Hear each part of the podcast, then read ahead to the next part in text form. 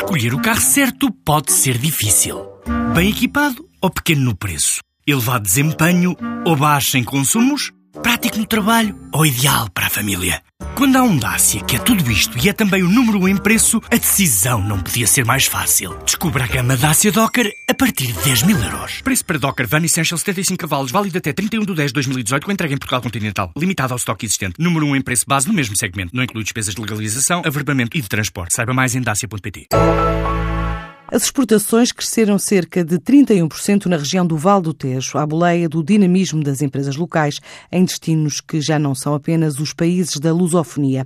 Esta é a conclusão do último estudo da Associação Empresarial do Ribatejo, que a partir desta segunda-feira abre portas em Tomar para mais um encontro internacional Nersan Business, desta vez com a presença de investidores de diferentes geografias, desde o Médio Oriente à América Latina, revela Salomé Rafael, a presidente da direção do Nersan. Nós este ano conseguimos que 36 países sejam representados neste certame. E como todos nós sabemos, que as empresárias têm necessidade de procurar novos mercados porque o mercado de excelência para nós é a Europa, entre outros, não é? E a novidade que nós consideramos importante é, de facto, termos países diferentes. Nós temos, por exemplo, o Qatar, os Emirados, temos uh, Colômbia, Colômbia já tivemos no ano passado, temos Argentina, temos México, temos países da América Latina, uma série deles.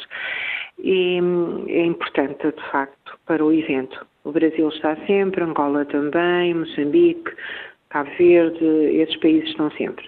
Nós notamos um decréscimo e uma grande preocupação com as empresas que trabalhavam em Angola e que exportavam para Angola, fundamentalmente pelos atrasos, como conhecemos, de pagamentos, não é?